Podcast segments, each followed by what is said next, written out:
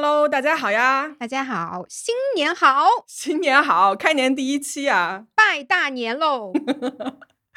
我就知道草莓上来就要给大家拜大年，大展宏图。好，来来来，反正是开年的第一期嘛。然后这一期呢，我当时选这个题的时候，我就想说给大家说一个悬案，嗯，但是想说，哎呀，刚过完年就不让大家就是 抓耳挠腮就难过了，抓心挠肝，抓心挠肝，各种难受嘛。我想，那那这样吧，给大家讲一个这个连环凶杀案，然后作为我们开年的第一个案子。这个也挺抓心挠肝的。呃，对对，也是。那行，我们这样啊，废话不多说，来开始。大家好，我是咪仔，我是草莓，这里是黑猫侦探社，一个讲述真实罪案的播客。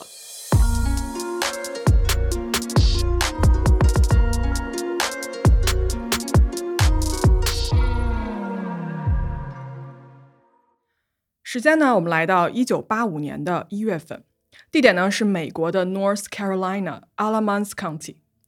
这个是一个大概有十七万人的这么一个城市啊，它的位置呢是位于北卡州的北边一点。这个地方是一个纺织制造业跟这个农业的一个发源地，就是在当地还是一个比较有名的这么一个城市。嗯，那么我们时间就来到这个八五年，在这一年啊，有一天的夜里呢，当地的警方接到了一个报警电话。报警的这个人叫做 Blanche Tyler Moore，是一位当地五十多岁的女性。他报警说啊，他说自己家的房子被烧了。嗯，那么消防员呢就立刻来到了现场，就扑灭了这个火灾啊。现场看下来说，这个房子受到了火灾的损失，就被烧了嘛。但是呢，好在是这个房子的主人就是 Blanche 这个女性，她买了一个相关的保险，所以一切的损失会有这个保险公司来赔付。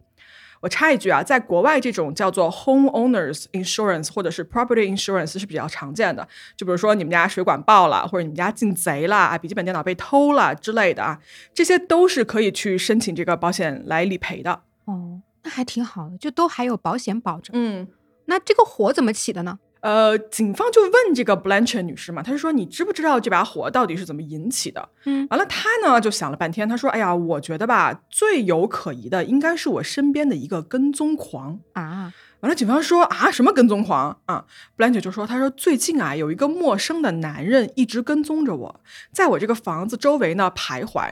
我觉得啊，很有可能就是这个人干的。那麻烦你们呢，一定帮我来找到这个凶手。”警方说：“OK，好，我知道了。”那这个火灾发生之后啊，因为这个房子被烧毁了嘛，所以呢，Blanche 就这个五十多岁的这一位女性，她短期之内就没有再买房子，她可能是想说等着一个修缮或者重建，她就买了一个那种移动的房车啊，就是那种美剧里面经常能看到的那种车子。对，嗯，对，完了呢，她就人住到这个里面去了。与此同时呢，大概过了几周的时间还是几个月的时间吧，反正就她就收到了这个保险公司寄过来的这个赔偿的支票。然而呢，就在这个第一场火灾啊发生了没有多久，大概是一个多月之后，他住的那一辆房车呢再一次失火了，然后一切又被烧了个干干净净。哦，那么警方又过来调查，那 Blanche 呢就坚持对警方说：“他说我怀疑肯定就是那个神秘的跟踪狂干的，麻烦你们尽快找到人，不然呢我可能走到哪儿就要被骚扰到哪儿了。”警方说：“好好好，知道了，我们一定尽力调查。”所以这个第二次的这个房车被烧啊，保险公司也是同样进行了理赔。而这个 Blanche 的麻烦呢，似乎没有就此罢休哦，就是在他身上发生的事情一件接着一件，感觉啊，这个厄运这件事情就不想放过他。大家看啊，这个火灾发生的时间是一九八五年的一月份，在这一年的十月份呢，在公司上班的 Blanche 女士呢，就突然啊被他们公司的一个呃，感觉什么营销区的一个部门经理吧，就叫到了他的办公室，说是什么要开个会啊之类的。那就当 Blanche 走进了这个房间之后呢，这一位叫做 Robert Hunton 的这个经理啊，就从后面一把抓住了他。Blanche 回头一看，发现说这个人啊，已经把这个下半身就脱了个精光，你知道吗？然后就看着 Blanche 就说：“Are you ready？” 就你准备好了吗？嗯。完了，Blanche 在当下哦，他反应非常迅速，他看到这个经理的裤子啊，就他不已经脱下来了嘛，他把这个裤子就放在桌上了。他呢，趁着对方一个不注意，抓着这个裤子就往门外跑，就你知道就逃出去嘛。因为他跑着这个动静啊非常大，就引起了一路很多这个同事的围观。而你想啊，这裤子被人就是抓着跑掉了，你知道吗？然后经理就没裤子穿，他最后只好围了一个那种杀猪的，然后那种屠夫的围裙出来，就真的非常非常的尴尬嘛。哦，还蛮有画面感的。对，但你想啊，他一个女的拿着裤子往外跑，然后后面这个男的就光着个屁股，然后围着个围裙出来，那大家都知道这是发生了什么事情，对吧？这是明显很严重的一个职场的性骚扰事件，而且呢，你想目击证人众多。Blanche 在发生了这件事情之后啊，他就把这个公司和这个经理呢就一纸诉状告上了法庭，提出了一千三百八十万美金的这个赔偿的一个性骚扰指控。他这个诉讼里面啊列举了四项攻击罪、三项造成精神痛苦的罪名，以及呢一项侵犯隐私的罪名。嗯，这个案子呢是正式提交诉讼了，但是啊，Blanche 这个人他身上的厄运。好像还是没有结束，就更多的坏事儿啊，一件接着一件在他身上发生。那这到底是怎么回事呢？如果大家要了解这件事情的全貌的话，那我还要给大家从头说起。时间我们暂时回到一九三三年，这一年啊，Blanche 他出生在 North Carolina 的一个小镇上。他呢是他们一家孩子七个孩子哦里面的第五个。他的爸爸叫做 Parker Davis Kisser，他的妈妈呢叫做 Flanny Blanchard Kisser。在 Blanchard 这个小女孩她九岁那一年，他们全家呢就搬到了一个叫做 Burlington 的地方。呃，这个城市吧是十八世纪中期的这么一个新兴的城市。随着当时这个铁路的发展啊，在当地就建起了越来越多的工厂。那随之增多呢，就是当地的这个工作岗位嘛，所以他们就吸引了第一批打工人的这个搬迁和到来啊。然后慢慢的，这个比如说电力公司也搬过来啊，然后当地在这个。时代背景嘛，因为是美国当时是不断发展这个军事工业，所以呢，当地的这个产业也随着发展壮大啊，包括这个经济活力也跟着繁荣起来。那么战后啊，这个叫做 Burlington 的这个小城市呢，就开始发展这种大型的，比如说乳制品啊、烟草啊、农场等等等等的。嗯，而 Blanche 一家呢搬过来的原因就正是如此啊，因为在这个地方可以找到更好的工作机会，也就等于说可以拥有更好的生活。嗯，那好。在一九四二年这一年啊，就搬过来的这个 Blanche 的爸爸和妈妈都在当地找到了工作。他的爸爸 Parker 呢是自学成才啊，成为了当地的一个牧师，经常的就在这个教堂里面布道啊什么的。而且啊，作为父亲的 Parker 呢，对孩子们的要求是非常非常严格的，就不许他们出去玩儿。那就比如说，你平时除了这个学校跟教堂，哪儿都不许去。而 Blanche 的妈妈呢，在当地的一个工厂啊，就找到了一个纺织工的工作，每周大概可以赚应该是四十美金左右的一个报酬。哦，那都有收入还行啊。嗯，但是他们要养七个小朋友，也太辛苦了吧？对，呃，这个家庭啊，其实有一个非常大的问题，那就是作为父亲的 Parker，他是一个酒鬼，而且呢，非常的热爱赌博。那你想啊，这两个词语放在一起呢，就足够毁掉一个家庭了。嗯，Blanche 的妈妈啊，她平时赚的这个工资呢，有一半都拿给了她爸爸去喝酒，另外一半啊就留下来苦苦的去支撑全家七个孩子的生活。而她爸爸赚到的钱呢，就全部拿去吃喝嫖赌。而且吧，就这个人，他喝完了酒哦，他不是那种，就是他酒品也不好，他不是回家蒙头大睡，他是回家要打人，就是他打了妈妈，还打孩子啊。我找资料的时候呢，就查到一些报道啊，说他从小对 Blanche 进行过性虐待，而且呢，不止如此哦，Blanche 还被他爸爸出租给恋童癖啊，对，然后以此换取这个喝酒赌博的这个钱。我去，这种很糟糕的情况啊，一直持续到了 Blanche 的这个青少年时期才停止。不是他妈妈知道吗？嗯，据了解是这样子的，他妈妈其实是知道的，但是呢。不清楚是她怕这个丈夫的毒打，还是因为妈妈她自己啊就本身很怯懦，所以呢，Blanche 的妈妈从头到尾。就没有插手过这件事情，就没有过任何的介入和阻止。另外哦，还有一件事情就是 Blanche 的爸爸 Parker 啊，其实还有另外一个家庭，就跟我们在一些就是狗血美剧中间看到那种，就是说这个男的在另外一个城市或者别的一个什么地方还有一个妻子，然后这个所谓的妻子呢还给他生了四个孩子。我去，就 Blanche 的妈妈呀，应该也是知道这件事情的，她知道自己这个酗酒和家暴的丈夫呢还过着一个双重的人生，但是呢。她也没有什么办法反抗，或者是说，在当时的这个社会环境下，离婚带着七个孩子，就他没有办法去离开这个人。嗯那与此同时呢，大家想啊，这个仇恨的种子啊，就渐渐的在这个小姑娘 Blanche 的心里呢就发了芽。她痛恨这个家庭，痛恨这个就是禽兽一样的父亲跟懦弱的母亲。但是呢，你想这个时候她年龄很小嘛，就她什么也做不了，她呢只能等自己慢慢长大，等到自己有力气反抗的那一天到来。在 Blanche 成年了之后，十九岁那一年啊，他终于等来了自己的机会。一九五二年，这一年呢，Blanche 遇到了一个叫做 James Napoleon Tyler 的年轻人。这个男的呀，他是一个退伍军人，在离开了部队之后呢，他成为了一个好像是家具厂啊，就负责做家具、维修家具的这么一个人。嗯那 James 这个人啊，他身材很高大，然后性格呢很外向，跟 Blanche 呢一下就聊到一块儿去了，然后就两人就开始交往嘛。在交往了没有多长时间之后呢，Blanche 就嫁给了他，然后呢，就因为这样彻底离开了自己的那个原生家庭。婚后的第二年啊，她为 James 生下了大女儿 Vanessa，然后在五年之后呢，二女儿 Cindy 啊也出生了。就这一家人啊，他们的生活到目前为止说还不错。嗯那么结了婚的 Blanche 呢，也没有选择啊，在家里做一个家庭主妇。她在当地一家叫做 Corger 的这么一个连锁的超市上班。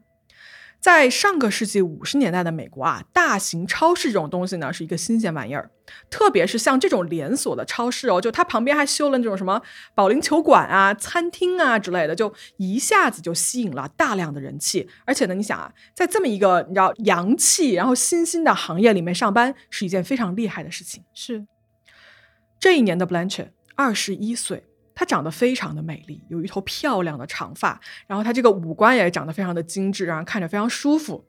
加上啊，她平常这种灿烂的笑容啊，一下子呢就成为了这家超市里面的红人。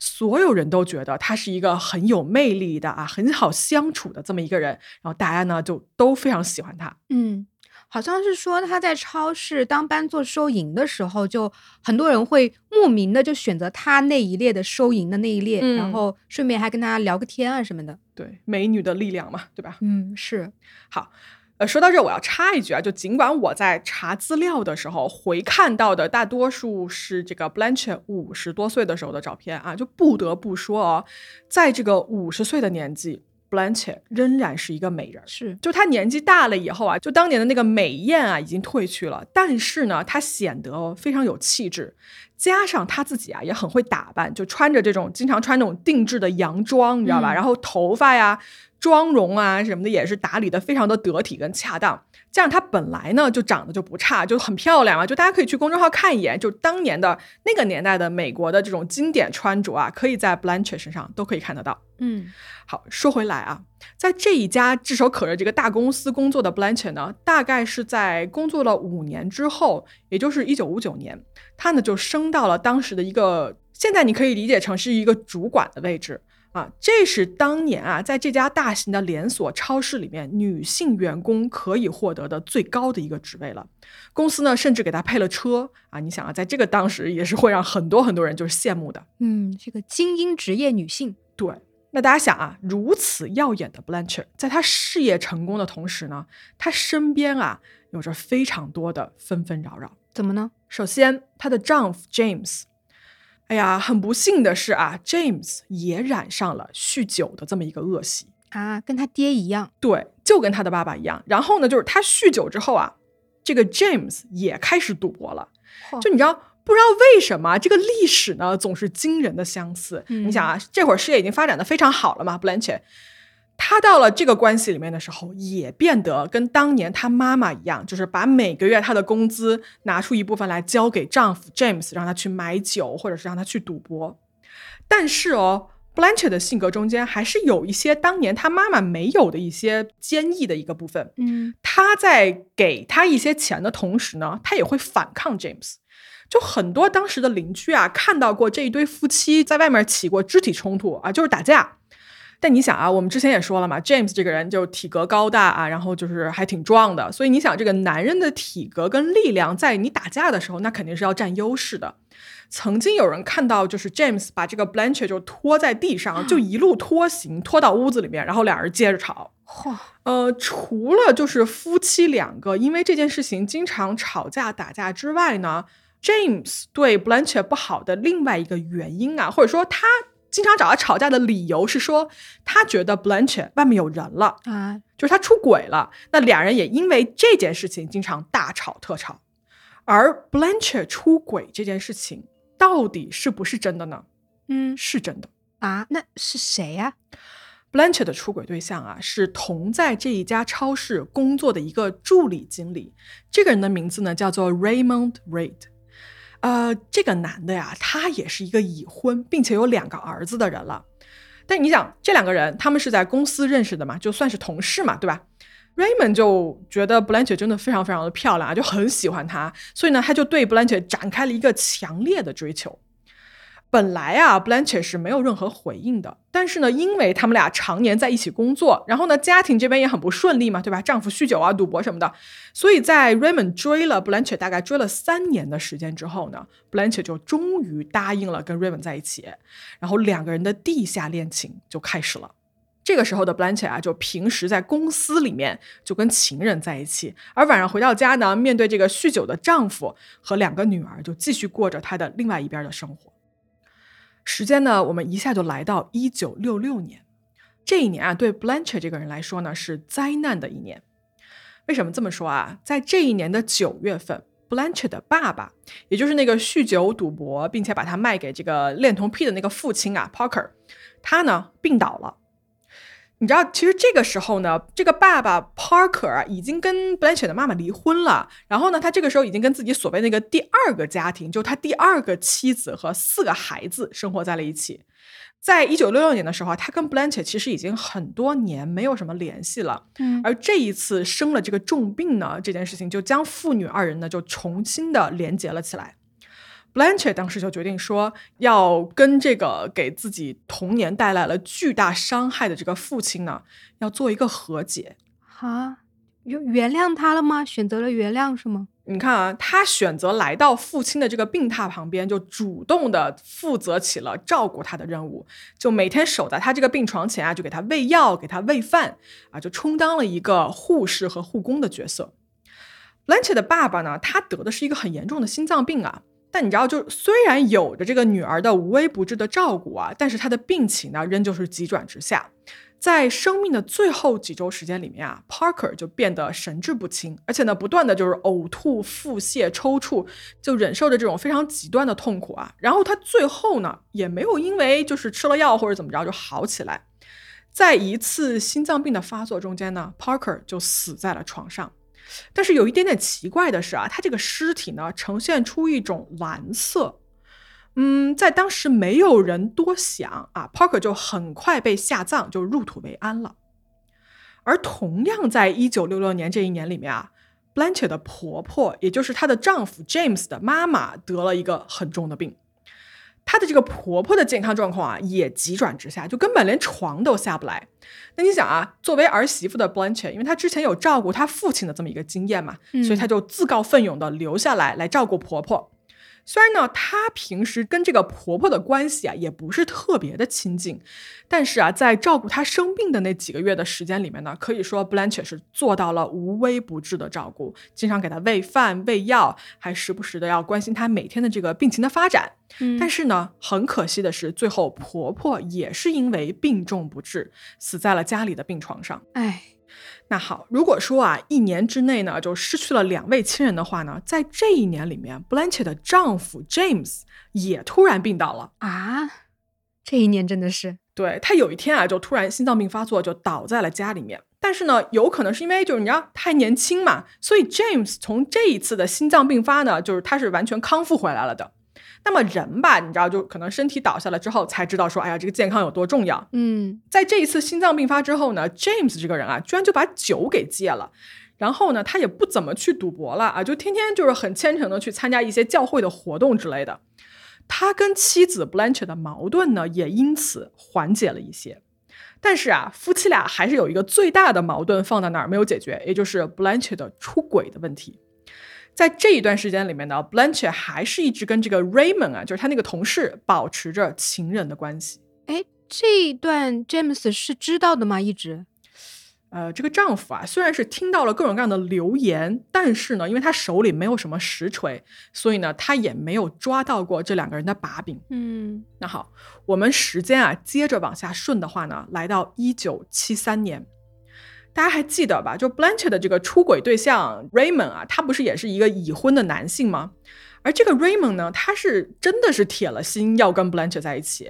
他在一九七三年这一年啊，就跟自己的这个妻子离了婚。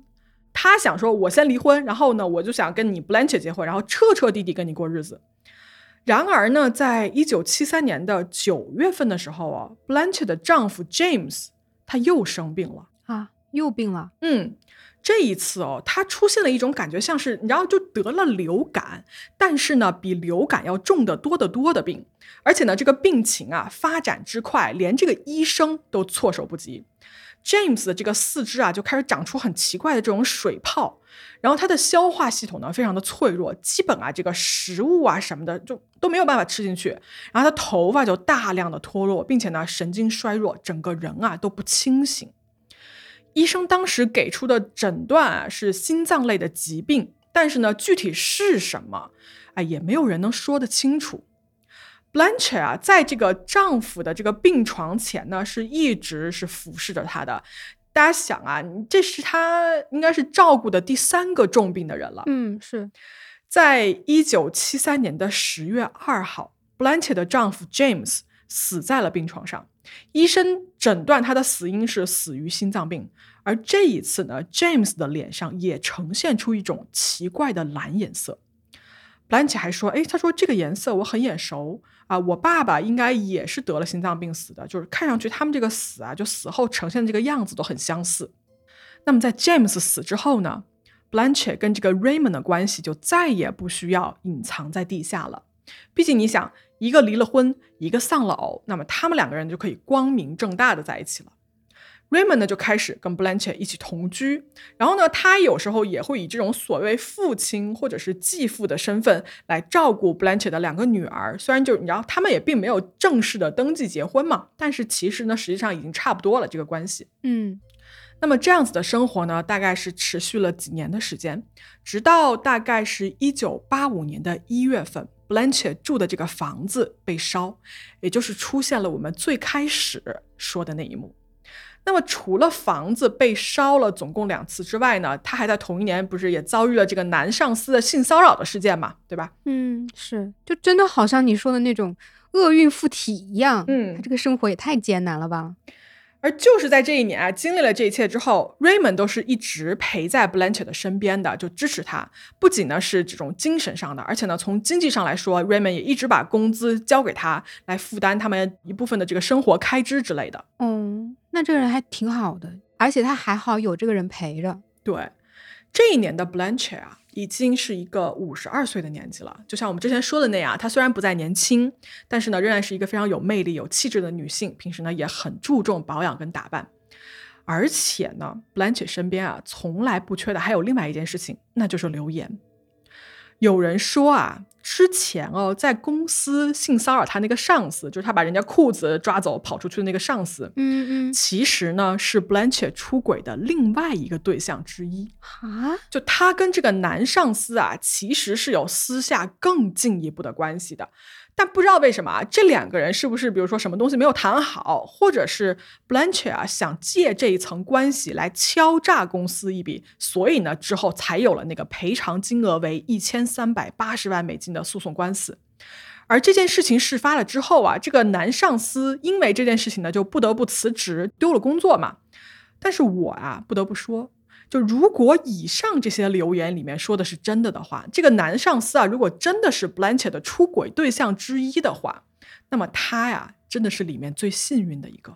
啊，什么意思？嗯，为什么呢？啊，听我往下说。在一九八五年这一年啊，除了我们之前说的那一堆，就是你知道连续的这种坏事儿发生了之后呢，嗯在那一年的复活节，另外一件事情发生了，或者是说一个新的人出现了。这个人是当地教堂的一个牧师，他的名字叫做 Dwight Moore。这是怎么一回事儿呢？在当年复活节的那个礼拜天啊，Blanche 跟家里人呢就一起到了当地的一个教堂参加礼拜。而当天啊，主持仪式的呢，就是这一位叫做 Dwight 的牧师。他呢，长得很英俊啊，然后有两个孩子，但是呢，刚刚离婚，就是单身的。那么这两个人呢，在这一场礼拜里面就这么认识了，而认识了之后啊，就一发不可收拾，两个人呢就疯狂的喜欢上了彼此。但大家都知道，这个时候 Blanche 还是跟 Raymond 在一起的。但是脚踏两只船这件事情啊，在 Blanche 身上呢，也不是第一次发生了。他呢，非常小心的跟两边都保持着关系，瞒着这个 Raymond 啊，就跟这个牧师 Dwight 在一起。呃，像所有的男人一样哦，Dwight 也是深深的陷入了对这个 Blanche 的疯狂的爱恋里面。他呀啊，就没事儿就会来他们家门口经过，然后呢给他送东西，给他写那种什么爱的小卡片。他还把这个 Blanche 的名字啊就写在了他这个日记本里面。后来是好像是有资料啊，发现过一篇就是这个牧师 Dwight 写过的一个私人的笔记还是什么日记之类的。就这个上面啊写了大概五十多遍 Blanche 的名字。并且呢，在他的名字下面写下了这么一段话，英文原文是这样子啊，我给大家念一下，就大家听一听这个 Dwy 这个牧师用的这些夸人的美好的词汇。你知道，我当时写稿子的时候跟草莓就说，我说这是妥妥的托福词库，你知道吗？就变着花样夸人的典范。Dwy 是这么写的，他说：“You are without question the most caring, giving, thoughtful, considerate, tender-hearted, loving, selfless, responsible, charitable.” benevolent, merciful, patient, just, virtuous, faithful, sincere, trustworthy, and decent person I've never known. You are also quite attractive, and I like you. 翻译成中文啊，毫无疑问，你是我见过的最有爱心、最善于奉献、最体贴、最温柔、最无私、最负责任、最慈善、最仁慈。 最耐心、公正、有德行、忠诚、真诚、值得信赖、正派的人，你也相当的漂亮和有吸引力。我喜欢你。大家学会了吗？背完上面的单词，托福可以提高两分。嗯，真的是从内到外，从上到下，就从内心到外表，三百六十度的这么夸，有没有？嗯，是你看看这个满纸的这个热烈的爱意啊，是就可以看出哦，这位牧师当时有多喜欢 Blanche。然后呢，Blanche 也回应了来自这个牧师 Dwight 的爱，他们俩呢就一直保持着秘密的地下情人关系。而这个时候啊，Blanche 的这个另外一个怎么相好吧，因为俩人没结婚嘛，就是 Raymond，他是被蒙在鼓里的。好，我们时间继续往后推，一九八五年啊，这个所谓的多事之年就这么过去了。就在当年啊，就是跨年的那一天哦，大家准备跨年，跨到一九八六年的时候啊，都都准备一个新的开始的时候。又出事儿了，在新年啊刚过的第一天，Raymond 呢在家吃了一些什么土豆汤还是什么东西，然后呢隔天醒了之后啊就觉得身体非常难受，恶心、呕吐、拉肚子，就像我们平常那种急性肠胃炎那种症状。本来呢以为是就吃点简单的药啊就可以好起来，但是这一次啊他的肠胃炎总是感觉反反复复就好不了。Raymond 就是你知道他这个病情呢刚好一点点，然后就立马会卷土重来，而这种奇怪的情景呢就持续了好几个月的时间，从新年的一月份一直持续到了四月份，就断断续续的，最后实在是不行了啊，然后 Raymond 就被送到了医院去住院。进了医院之后啊，医生诊断说 Raymond 貌似是得了一种叫做带状疱疹的病，并且呢就根据这种病的诊断啊，去给他下药来缓解他的症状啊。哦，我知道那个带状疱疹，就是一般说你的身体如果是免疫力降低的时候，它就会跑出来。嗯，它可能是比如说是肠胃炎或者什么其他的病激出来的那种。嗯，是。反正呢，在这个医院啊住了几天之后呢，Raymond 的病情呢又一次好转了。于是呢，他就回到了家。但是啊，这件事情还没有结束。在接下来的一个月里面呢，Raymond 的病呢就再次反复了，嗯，还是跟之前那个样子啊，就恶心、呕吐、腹泻，但是呢，程度上要比之前严重的很多。Raymond 被紧急送往医院，而这一次医生给出的诊断呢，仍然是急性肠胃炎。但是这一次呢，哪怕到了医院啊，Raymond 的病情并没有像之前那样好起来，他的情况呢急转直下。没有几天啊，就从这个急性肠胃炎的症状发展到了多器官衰竭。他这个症状啊就越来越重，而且呢出现了很多就是很奇怪的现象，比如说啊，他全身开始起疹子，然后这个双手双脚呢就是刺痛，包括他什么心跳过快啊，呼吸衰竭、低血压、肾功能失调，然后这个血象的结构也非常非常的异常。医院啊，就对他进行了一个紧急的抢救，就差点下那种病危通知书，你知道吧？嗯，但是呢，经过了一番抢救之后啊，Raymond 居然又挺过来了。大约过了应该是一周左右的时间之后呢，嗯他从这么严重的一个状况中间又转危为安了。医生也是很惊喜啊，他们觉得说，如果是接着再这样子治疗一段时间之后呢，没准啊，Raymond 又可以康复回家了。然而，就在 Raymond 好转了一点之后呢，这个家属的探视也恢复了。Blanche 来到了这个 Raymond 的床前，就给他带来了一些平常在家里会做的一些家常菜，就给他增加这个营养啊，然后一点一点用这个勺子喂给他吃。嗯而奇怪的是啊，刚出这个加护病房没几天的这个 Raymond，他的病情又再次反复了，而且这一次呢，比之前还要重。他的病情已经重到说啊，就这家医院已经没有办法治他了，所以呢，他就被紧急转院送到了一家更大的一个综合医院里面。哇，这么折腾，到底是什么病啊？嗯，是这样子，在新的这一家医院里面啊，这个医生呢就给出了一个新的诊断，嗯他们认为啊，Raymond 得的这种病是一种叫做吉兰巴雷综合症的一个病。这个病啊，又称为是脱髓鞘多发性神经炎，它是一种免疫系统啊损害周边神经系统的一个病。然后这个病呢，会引起急性的这个肌肉瘫痪。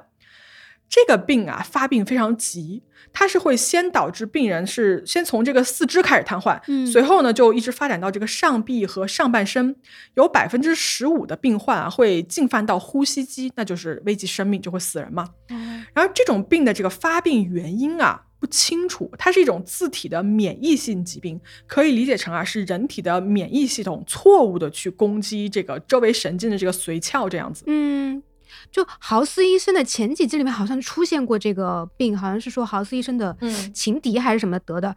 最主要的一个病症就是他的那个双手双脚会就发麻，然后刺痛，甚至瘫痪，就很像这个。对，因为你知道吗？就是 Raymond 被转院送过来的时候啊，他的下肢哦就严重的这个肿胀，然后就是手脚都不能动，几乎是瘫痪的，就很像这个症状嘛。然后他当时也是呼吸困难、肾衰竭，然后嘴里还起那种白斑，所以呢，医生就根据这些症状就下了一个疑似的诊断。嗯那么在这个新的医院里面啊，借助着这个呼吸机才能完成呼吸的 Raymond 哦，身边仍然有 Blanche 的陪伴。他呢带来了护士交代的他可以食用的东西，比如说布丁、酸奶、汤啊，类似这种流质的东西。嗯，流食。当时呢，在诊断的时候啊，医生呢曾经给 Raymond 的身体呢就进行过这种重金属中毒的测试，而他的这个尿液检测显示啊，Raymond 身体中间呢有一种叫做砷的东西，含量非常高。但是这一份重金属的检测报告啊，当时因为种种的原因，并没有送到主治医生的手上。砷这个东西啊，我们一会儿留到后面给大家详细的讲一讲，在这儿呢就先提一嘴。所以目前来说啊，Raymond 的诊断一直是吉兰巴雷综合症，并且呢以这个病为标准对症下药。但是呢，Raymond 的病情啊，并没有因为得到诊断而好起来，他呢变得越来越严重，并且呢开始往这个死亡的边缘越来越近了。在他这个生命的最后几天啊，他全身肿胀到连皮肤都已经裂开了，然后眼球哦都是那种差不多要突出这个眼眶。他的体内啊累积了重达五十多斤的积液，然后自主呼吸跟吞咽已经完全没有办法完成了。这个时候呢，医生就跟家属说：“说这个人啊可能要不行了啊，就赶紧叫所有的人过来见一面吧。”跟家人见最后一面。对，在这个 Blanche 以及呢，就是 Raymond 的两个儿子的见证下，Raymond 立下了自己的遗嘱，其中呢三分之一的财产啊留给了 Blanche，大概是应该是三万美金左右啊，也有说五万的啊，就是没有办法查证，所以我都跟大家说一下，嗯嗯，这个钱的数额在当年应该是也不小了。然而呢，就在立下了遗嘱没有多久时间之后呢，一九八六年的十月七号，Raymond 死于了这个吉兰巴雷综合症的并发症。医生啊，在宣布他死亡的时候呢，Blanche 显得非常的伤心，他啊就放声大哭，然后感觉是他失去了自己人生的一个挚爱，并且呢，在这个哭完了之后啊，稍微收敛了一点情绪之后，他就跟医生交代说：“他说这个尸检啊就不必了吧，这个 Raymond 死的时候已经受了那么多的苦，我不忍心再看他的尸体被剖开，我们呢还是尽快下葬，入土为安。”那好，在 Raymond 被下葬了之后啊，有一件奇怪的事情发生了，嗯。那就是 Raymond 家啊，他这个保险箱里面一些值钱的东西就消失了，不知道是被谁拿走的，并且呢，Raymond 这个人啊，他是买过人寿保险的，那么他死了之后呢，保险公司进行了赔付，而其中的这个赔付金额里面的四万五千七百九十七美金被 Blanche 分走了。在这其中啊，其实 Blanche 一直跟 Raymond 的两个儿子的关系保持的是不错的。就这两个儿子呢，一直把 Blanche 当做是家人来看待。在大概 Raymond 死了，应该是第二年的时候吧，Blanche 她自己呢被诊断出了有乳腺癌，需要做这个放疗和化疗。那么在整个啊就是癌症治疗的过程当中呢，他曾经去找过 Raymond 的两个儿子，说我现在有乳腺癌，我切除了一个乳房，那么目前呢我要去做一个乳房的整形手术，哎，我这个钱不够，能不能再请你们把他这个遗产中间的一部分钱打给我？而这两个善良的儿子呢，就都答应了，并且呢，也把钱打给了 Blanche。就是在这个时候啊，大家还记得吧？Blanche 之前不是告了那个公司和这个公司经理的一个职场性骚扰吗？嗯一千三百八十万美金这么一个案子嘛。这个案子在当年也达成了庭外和解，就对方那个公司啊赔了 Blanche 二十七万五千美金。哇，而所有我们刚才说的这一切哦，都是在 Raymond 去世后一年之内发生的事情。那之后怎么样了呢？Blanche 虽然又送走了身边的一个人，但是大家别忘了，他还有另外一个陪伴他、支持他的男人，那就是牧师 Dwight Moore。嗯，另一个情人，对，之前还是一个脚踏两只船的状况嘛，而现在呢，一只船已经沉了，那么跟这个 Dwight 公开恋情并且结婚，貌似呢就成了一个理所当然的事情。时间来到一九八八年，Dwight 带着一枚红宝石的戒指，单膝的跪在了 Blanche 的面前，请求她嫁给他。Blanche 答应了，她呢一直是一个非常虔诚的一个基督教徒嘛，那么嫁给牧师这件事情对她来说啊是再好不过的了。更何况呢，对方是如此的爱他、支持他。那么 Blanche 跟 Dwight 呢就决定说，在当年的感恩节之后举行一个小而亲密的婚礼。而就在结婚前啊，作为牧师的 Dwight 有一天呢，在跟这个 Blanche 就是你知道彻夜长谈的时候，就跟他说了一些自己过去的事情。他说啊，这样，既然我们要结婚了，我就呢坦诚的告诉你一切。哈，他要坦白什么吗？就是 Dwight 啊，他就跟 Blanche 说，他说我之前呢，就我前面那一段婚姻里面啊，我有过一段长达十六年的婚外情，是跟我教堂的一个教友发生的，这是我跟我前妻离婚的真正原因。哦，而 Blanche 听到这个故事之后呢，就吃了一惊，他就突然间就崩溃了，你知道，就大哭什么的。他应该是接受不了自己的这个未婚夫啊是一个出轨的男人。嗯，可是你知道 Blanche，你之前的这种亲密关系里面，你也一直在脚踏两只船，就不知道为什么这事儿只许他干啊，不能别人对他来做。对呀、但难道不是听完之后说，哎，好巧我也出轨？对呀啊。于是呢，两个人啊，就即将结婚的这个事情呢，因为 Dwight 对 Blanche 坦白了，就是他之前的那个婚外情，嗯，就导致啊，这个婚差点都没结成。Blanche 跟自己这个闺蜜啊，就说：“哎，说我接受不了这样的事情啊，我要取消婚约。”但是呢，在他们这个共同朋友的帮助和劝导下，最后呢，两个人还是和好了。嗯，是和好了吗？嗯，至少表面上是这样子的。为什么呢？因为在结婚前啊，本来非常健康的 Dwight 突然病倒了。他突然出现了这种呕吐、胃痛的症状，送去医院之后呢，医生认为是什么肠道有问题啊，因此还给他动了两次肠道的手术。就因为这个手术的缘故呢，他们的这个婚期啊就推后了嘛。嗯，但是在手术住院之后呢，独爱又奇迹般的，你知道，又好起来了。那你想，他好了之后，这个时候距离他们原定的这个结婚的时间已经过去快五个月了。终于啊，在一九八九年的四月十九号，Dwight 跟 Blanche 在他们这个教堂里面呢，举行了一个小型的婚礼。新婚夫妇二人啊，都已经不是年轻人了，但是呢，Blanche 还是穿了一身白色的长裙啊，非常的有魅力，非常的漂亮。整个婚礼的气氛呢，也是很温馨、很欢乐的。在婚后的第二天，四月二十一号，他们两个人就登上了去这个新泽西州的一个蜜月之旅。然后呢，在二十六号这一天哦，在一艘轮渡上，Dwight 突然又病倒了。那么你想啊，既然病了嘛，那这个蜜月就就此结束。夫妻二人呢就回到了自己的家里面，就去了一趟医院，然后就打算说啊，看完病在家慢慢的休养。结果呢，这样一休养呢，杜爱这个病情又好起来了，刚刚好一点啊。这个杜爱有一天呢，他就打算去他们家这个花园里面干一点活，把这个杂草就拔一拔啊，喷一喷农药。因为你想嘛，出门这么长时间，也好久没有人打理他们家这个院子了，所以呢，杂草就长得很多。那么他干活啊，干到一半的时候。Blanche 就来到他们家这个院子里面啊，就给丈夫送了一个鸡肉三明治。Dwight 拿到这个三明治呢，就很高兴的吃下了。但是呢，就在吃下了这个三明治之后，当天下午，Dwight 就感觉不对劲，之前刚刚好起来一点这个病情呢，又一次开始了。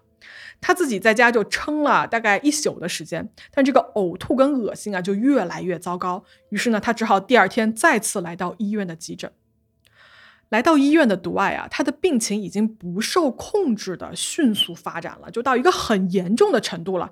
他一到医院就被转到了这个重症监护病房，然后医生也摸不清头脑，说这到底是一个什么病，如此的严重，让他这个心脏、肝脏、肾脏全都开始衰竭，然后就速度非常之快。于是呢，医生就问这个妻子 Blanche 说：“你们当天到底发生了什么？”兰姐就说啊，没啥呀，就他在院子里面喷个农药，除个杂草，然后突然间就不行了。完了，这个医生就说啊，农药是吧？于是呢，他就做了一个关键的决定，他叫来了医院的毒理学家一起来会诊，来看看说有没有可能毒爱是误食了，或者是吸入了一些他们当时用的那个除草剂中毒了啊。除草剂难道百草枯吗？百草枯应该那一年没有发明吧，我也不太清楚。但是他们应该用的不是百草枯啊。嗯。于是呢，在毒理学家加入了会诊之后啊，医生们非常惊讶的发现说，毒艾的体内有大量的毒素。这些毒素呢，并不是他们所想的除草剂，而是已经达到了致死量二十倍剂量的砷。那好，说到砷啊，可能大家都听上去觉得，哎，这什么东西？但其实呢，它就是我们在很多这种古装剧里面听到的所谓砒霜，或者呢叫做鹤顶红。嗯，其实不只是中国古代啊，在欧洲和全世界吧，就人们对这个化学物质的认识是有过非常有意思的一个不同的阶段的。含砷的这个矿物啊，以及砷化合物出现在我们生活中的方方面面。中国这个古代医药和炼丹术中间哦提到的所谓的雄黄、雌黄、玉石和砒石，全都是含砷的化合物。在长沙马王堆这个三号汉墓啊出土的一个帛书上就记载说，这个砷的氧化物可以入药，可以做药。嗯，而在欧洲啊，公元二十世纪的时候，希腊的医生就曾经将这个含砷的矿物质加入了他们这个治病的行列里面。历史上啊，就很有名的一件事情，说起来就是在一七七八年，化学家舍勒啊发明了一种绿色的染料亚砷酸铜。在当时大受欢迎，在那之后的几百年里面啊，人们用它来给这个食物染色，完了做衣服，并且呢刷在这个墙纸上。但是殊不知啊，这个东西有毒。相传这个拿破仑死后啊，体内有高浓度的砷被检出，就是跟他房间里面一面绿色的墙纸有关系。嗯，好，那我们说回来啊，说到我们今天这个案子里面来。砷这种东西啊，为什么是毒杀的一种利器呢？那是因为达到这个致死量的砷啊，你闻不到，你也尝不出来，就是它无臭无味儿，很容易被受害者吃下，嗯，很难被察觉。对，而且呢，在另外一方面啊，急性砷中毒的这个症状啊，跟急性肠胃炎是极其相似的，是这种剧烈的胃痛啊、呕吐等等的。那么在判断病症这件事情上面呢，医生啊也往往容易误诊，就耽误这个救治的时间。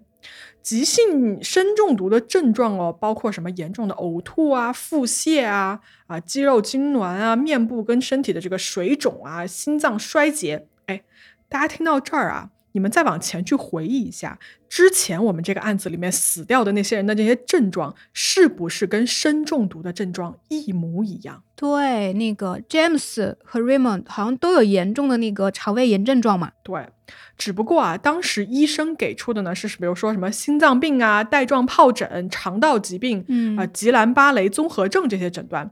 直到 Dwight 这一次病倒，因为怀疑他是这个除草剂中毒，所以呢，毒理学家进入了会诊，才发现说他的体内有二十倍致死剂量的高浓度的砷。那么知道了真正的致病原因之后呢，医生马上开始了对症的治疗。而 Dwight 啊，就这个人可能身体真的真的非常强壮，还是怎么回事？就是在如此高的致死剂量的中毒的情况下，他居然活了过来，就是他从这个死亡的边缘被拉了回来。虽然如此啊。他的四肢已经无法再感受到任何东西了，就是他的手脚都失去了感觉，直接瘫痪掉了。哦，而在救治病人的同时呢，医院啊也马上联络了警方。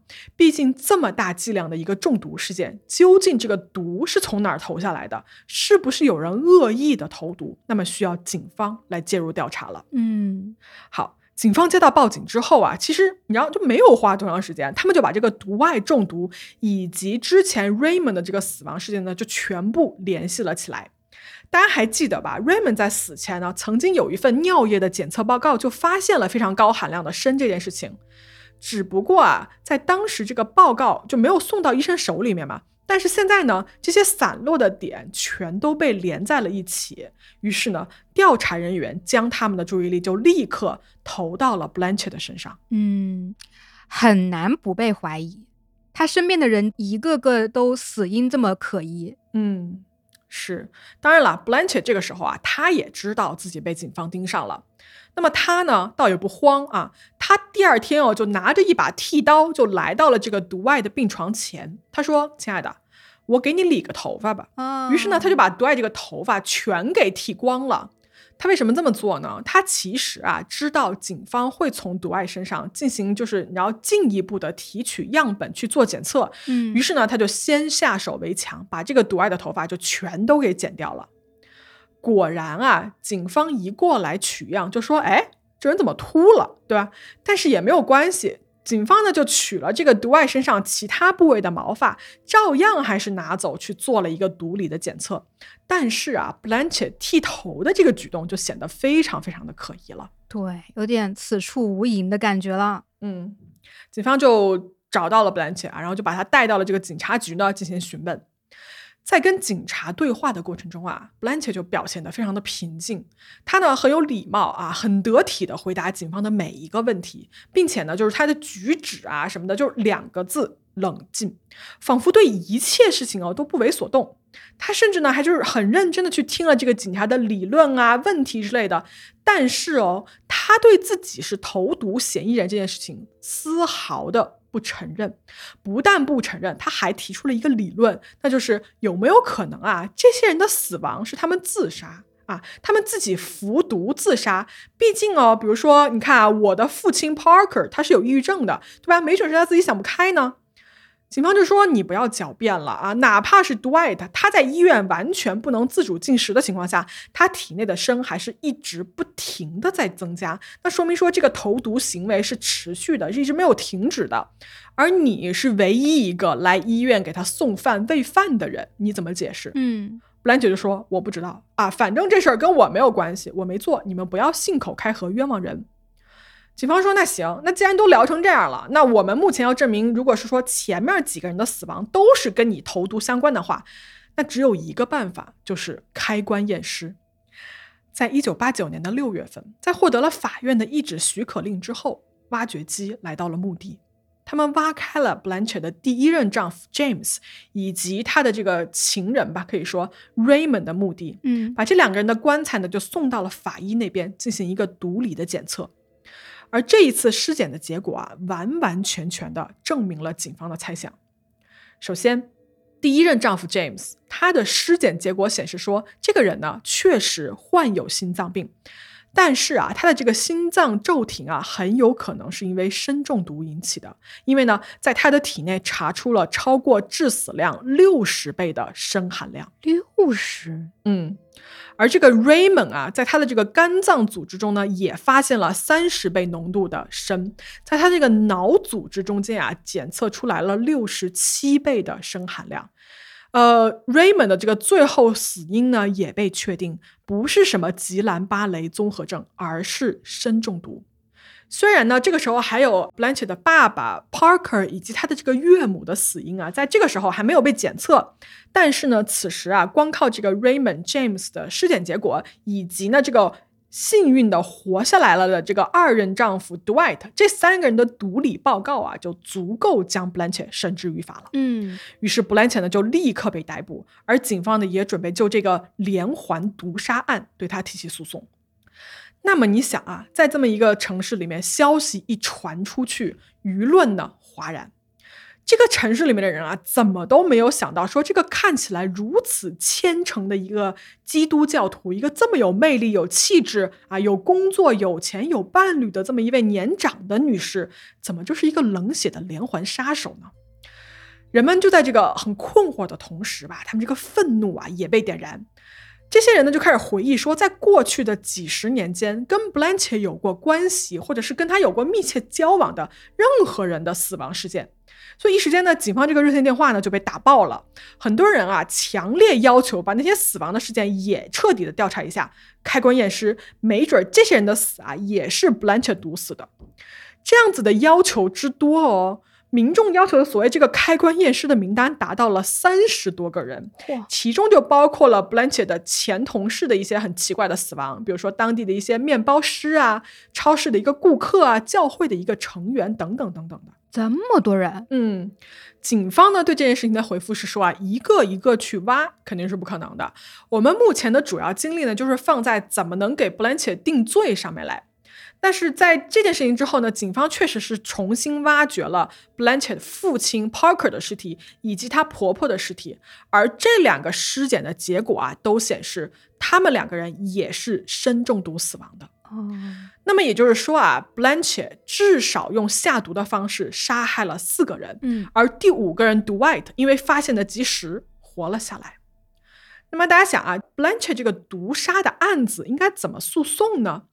在当地啊，因为他犯下的罪行是在不同的两个县发生的，所以呢，管理这两个区域的警方也不一样。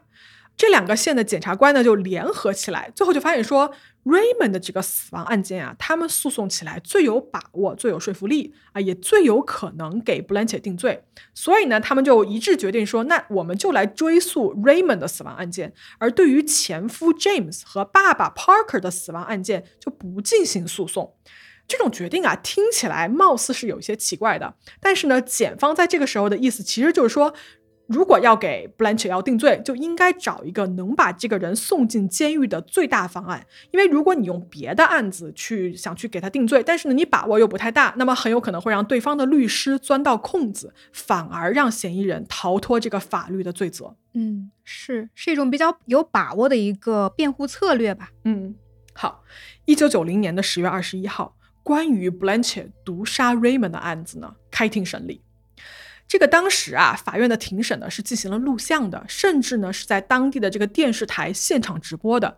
如果大家去找当时的这个资料啊，还可以看到 Blanche 在庭上的样子，就他在当庭为自己申诉辩护，以及他当时用的那些措辞等等等等的都有记录。那么庭上的 Blanche 啊，穿着这个漂亮的、颜色鲜艳的一个定制的西装，发型呢是当时很流行的一个蓬蓬头的一个卷发。她穿着这个丝绸的衬衫，然后脖子上戴着珍珠项链，还是跟以往一样，看上去是一个受过良好教育的啊，有很好的修养和气质的一位邻家祖母的样子。嗯，整个人非常精致。对。我看这个庭审录像的时候啊，就检方出来的也同样是一位女性的公诉人，她呢在庭上啊非常有力，然后饱含情感的描述说，你看啊，在 Raymond 就是死去的 Raymond 看来，Blanche 是一个多么富有爱心啊、有责任心、值得信赖的一个善良的女性，而正是这样子的人，在她最后的病床前，一勺一勺的喂给她无色无味的剧毒的参。在表面上的关心下，其实 Blanche 是有一颗希望看到他在痛苦中死去的心。而在医院探视完即将死的 Raymond 之后呢，这个 Blanche 就会驱车回到他的情人 d w i 的怀中。可怜的这个 Raymond 在死前啊，一直还是爱着并且信任 Blanche 的，并且把他的遗产分给了他。而他殊不知呢，Blanche 才是杀害他的真正凶手。那么，在这个公诉人啊，就饱含感情的说完这一段之后呢，作为受害者之一的 Dwight 也出庭来指证这个 Blanche 的罪行。他告诉陪审团啊，他曾经看到 Blanche 在家里拿起来过一个就是杀蚁剂的一个瓶子，就杀蚂蚁的药嘛。嗯，而这个药里面有一个很大的成分就是砷，并且呢，当时在 Raymond 还没有死的时候，Blanche 还曾经让 Dwight 去帮他买好几瓶这种杀蚁的药，说是要给自己家的院子里面要用的。另外啊，还有一个呃，应该是便利店的老板也出来作证说，Blanche 曾经多次来他店里面买这个杀蚂蚁的药。那么这么一来，Blanche 的这个下毒的一个来源啊，就这个毒品的来源就很清楚了。是。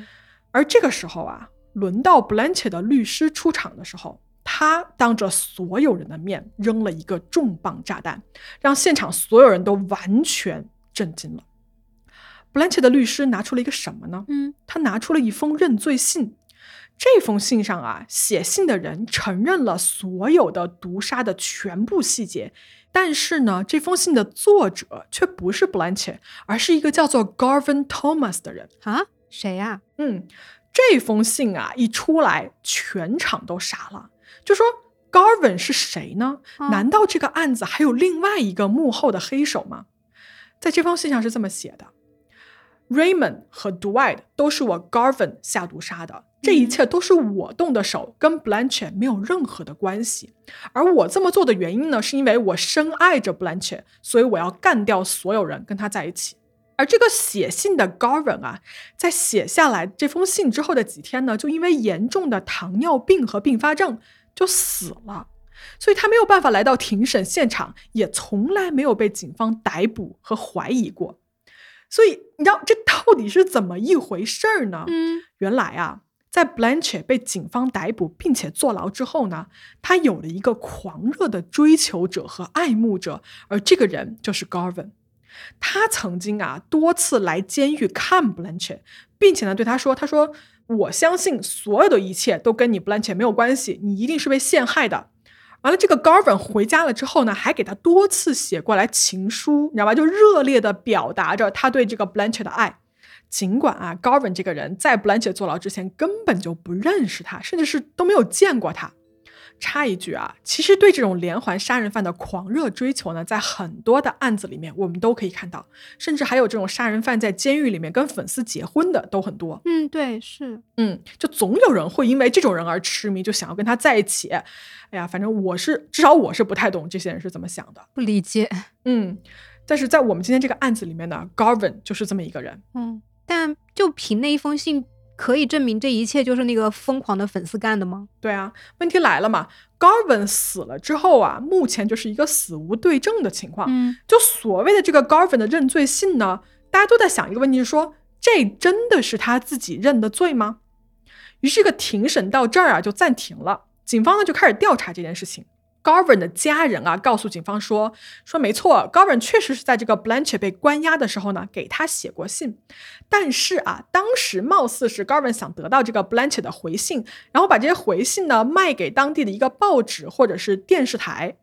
而最后出现的这一封认罪信啊，Garvin 的家属在仔细看了之后，发现说这个信写信的字迹哦，包括它的格式，跟 Garvin 就生前并不一样。”警方就找来了这个字迹的鉴定专家呀，他们发现说这封认罪信里面 有几个很可疑的地方，比方说什么呢？嗯，Blanche 这个人啊，他平时的书写习惯里面很喜欢把英文里面那个小写的 i 就上面不是有个点嘛？他喜欢点两个点，而且小写的那个 t 呀，他喜欢写两道横杠。嗯，呃，包括他还有一个就是习惯的用语，就是说英文里面有个 received。他不那么写，他写一个大写的 R E C，就作为一个简写。嗯，这些是 Blanche 自己专有的一些书写的习惯，但这些习惯啊，最后都出现在了所谓的 Garvin 的这一封手写的认罪信里面。哦，所以最后警方的专家呢得出结论是说，这一封所谓的认罪书不是 Garvin 写的，而是 Blanche 用 Garvin 的名义冒充写出来的。他呀，在狱中收到了这个狂热者的信件之后呢，研究了 Garvin 的字迹，而且开始模仿。在得知 Garvin 已经因病死掉了之后啊，他觉得说这是一个绝好的机会，把这件事情嫁祸到 Garvin 的头上。于是呢，Blanche 就伪造了这么一封认罪书，找了一个替罪羊。对，所以这个所谓的认罪书的风波啊，到这儿就告一段落。不得不说啊，被警方抓去了以后还能整出这么多幺蛾子的人，我还真是见得不多。嗯，好，那么关于这个 Blanche 的毒杀案呢，审判继续。在庭上啊，我们可以看到哦，电视镜头里面的 Blanche 非常的沉着冷静，回答检方问题的时候呢，也是毫不犹豫啊，非常的有条理。他每一句话都在否认自己的任何过错，并且呢，为自己的行为做申辩。他全程啊就不承认给任何人下毒，以及杀害过任何人。一九九零年的十一月十四号，经过长达六周的审判。陪审团最后作出裁定，Blanche Tyler Moore 一级谋杀罪成立。在四天后，法院宣布对他的量刑。法官呢采取并且同意了陪审团的意见，Blanche 被判死刑。然而，就在这个死刑判决到现在为止啊，已经三十多年的时间过去了，Blanche 依然在 North Carolina 的一个女子惩教所的死囚区被关押。他在过去的三十多年间哦，就不断的上诉，直到今天他还活着，已经八十多岁了。哇，他是这个北卡州啊当地这个死囚名单上年龄最大的死囚犯，而一直到今天，Blanche 还在狱中表示说：“我是清白的，我没有杀人。”那么说回来，那个活下来的第二任丈夫毒爱呢，在二零一二年的时候，因为自然原因死亡了。在死前啊，他仍旧没有从当年的那个下毒事件中恢复过来，他的余生手脚都是不停的颤抖，然后全身无力。那么这个案子说到最后，其实我们从头到尾一直没有提到的啊，当然也是了，就世人广泛都在问的一个问题，就是 Blanche 的杀人动机究竟是什么？他为什么要杀这些人呢？嗯，骗保吧。嗯。钱啊，确实有可能是他的动机之一。这个我觉得啊是毫无疑问的。比如说啊，这一集最开始我们提到的那些火灾，包括就是 Blanche 声称有一个什么所谓的跟踪狂放火，很多网友啊怀疑说，其实呢就是 Blanche 自己放火，为的呀就是要得到保险公司的赔偿金。嗯，而在这个 Raymond 死后，他不是也瓜分了 Raymond 的遗产吗？然后管他的儿子们要钱。并且呢，在下毒要杀死她的第二任丈夫毒爱的时候，Blanche 也曾经偷偷的尝试去把独爱的这个养老保险金啊，第一受益人改成他自己。这些呢，其实都种种的证实了说，金钱确实是他行凶的动机一部分。嗯，但是呢，也有更多的人说啊，说这个 Blanche 的童年经历，也就是说他爸爸把他租给恋童癖这件事情，可能是给他一生带来了不可磨灭的灾难的。他的这个心理状态啊，在这样子的一个童年经历下，到底最后发展成了什么样子，很难判断。Blanche 曾经也去看过心理医生，后来这个心理医生啊出来说说 Blanche 这个人的心理状态就是他对男人是充满了怨恨的，就他对异性啊既离不开，但是呢又在内心痛恨他们，保持着自己的这么一个疏离和对立。而在这个 Blanche 完美的这个外表下，其实呢除了心理医生说的这一段，没有人知道他内心真正想的是什么。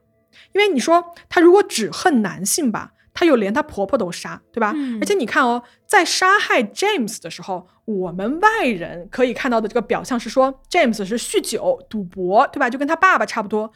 但是后期呢，James 又改了不少啊。完了，这个情人 Raymond 的出现是一个最后的稻草。就情人后来不是离婚了吗？离婚完了之后，这个 James 就被毒死了。所以我觉得是事情是这样发展到让 Blanche 起了一个杀心的。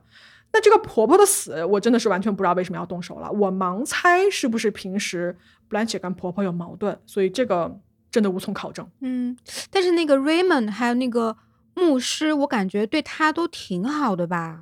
嗯，呃，Raymond 的死呢，如果你要这样看的话，其实是这个 Blanche 在跟他这个情人、牧师情人独爱交往了很多年之后嘛。我觉得呢，Blanche 对他下这个杀手啊，是因为他嫌 Raymond 碍事儿。他想跟这个独爱在一起，所以就杀了 Raymond。但至于为什么后面要对独爱下毒呢？我们从表面上能看出来，就是婚前独爱跟 Blanche 不是坦白了他自己就是婚外情这件事情吗？就彻底伤害到了 Blanche。然而这个事情很可能是一个导火索，再一次导致了 Blanche 说决定要出手杀掉这个让他伤心的男人 Dwight。嗯，Blanche 他的那个幼年那种心理创伤肯定是。没有办法逆转的，而且是伴随他一生的。就从那个犯罪心理这个角度来看，就是连环杀人凶手他的第一个受害人其实是很关键的嘛。嗯，那从我们目前的这个案件的细节来梳理的话，第一个受害人应该是他的父亲，是不是？嗯，也就是那个给他的幼年带来了巨大的这个创伤的一个罪魁祸首嘛。然后我感觉是不是第一场谋杀其实他的目的是要复仇呢？就是杀掉那个。从小伤害他的那个人，然后之后他杀的那些人，可能就是他父亲的一些投射，比如说他那个 James，他的第一任丈夫酗酒，然后他的那个 Dwight 那个那个牧师是婚外恋、婚外情之类的。而且呢，他第一次杀人之后就没有人阻止他嘛，也没有人发现嘛，所以他可能会觉得啊，这个事情可以一直继续下去，然后就不断的升级。发展到后来，就是可能那个人只是因为跟他起了一个小的冲突啦，骂了他一句啊，让他伤心啊，他就会下毒手。按照这个逻辑去推的话，就是她的婆婆的原因，我觉得有没有可能就是她会让他想起那个曾经袒护过他的父亲的母亲呢？我不知道，就是这一切都是我的一个分析跟猜测。嗯嗯嗯，不知道各位对这个 Blanche 杀人的动机到底是怎么看啊？因为你知道，至今哦。他还是宣称他是无辜的，所以呢，从 Blanche 本人的这个嘴里啊，从来没有透露过任何他的杀人理由和杀人动机这件事情。嗯。嗯，那么 Blanche 啊，在这个案发之后呢，就被当时的舆论和当时的社会给了一个 Black Widow 的这么一个称号，黑寡妇。嗯，而关于她的这个故事呢，在很多的文艺作品中间也可以找到，比如说有一本在一九九三年出版的一本叫做《Preacher's Girl》传教士的女孩，这个作者是 James Schutz 写的呢，就是 Blanche 的连环杀人这件事情。而且在很多的电影和纪录片里面呢，Blanche 的故事也反复出现过。其中，九九年 Discovery 频道有一个叫做《The New Detectives》的节目，大概是在第四季的第六集，名字叫做《Woman Who Kill》，讲的就是这个故事啊。等等等等的，大家呢要是感兴趣的话呢，可以都找过来看一看。嗯，哎，这个案子啊，就是讲完了之后，我的感受是，人的健康真的是太不容易了。嗯。就而且真的只有倒下了才会知道健康多么的重要。前一阵子我不是在家生病躺了大半个月嘛，嗯，然后我就特别担心，就做了一个全身的体检，发现真的是不检不知道，一检一生病。真的呀？对，差不多吧，起码有四个需要复诊的。天哪，这么多！嗯，来来，录完了告诉我都有什么病？就是肝呐、胆呐 都有问题啊。我天呐，嗯，但大家要保重好自己的身体啊，吃的也要健康，然后运动什么的。嗯，那这样吧，我们今天的故事呢就给大家讲到这儿了哈。有什么事儿呢，我们可以评论区跟我们接着聊。然后呢，也不要忘了支持黑猫的 B 站和这个油管的频道哦，各位。嗯，好，那我们说到这儿，拜拜啦，拜拜。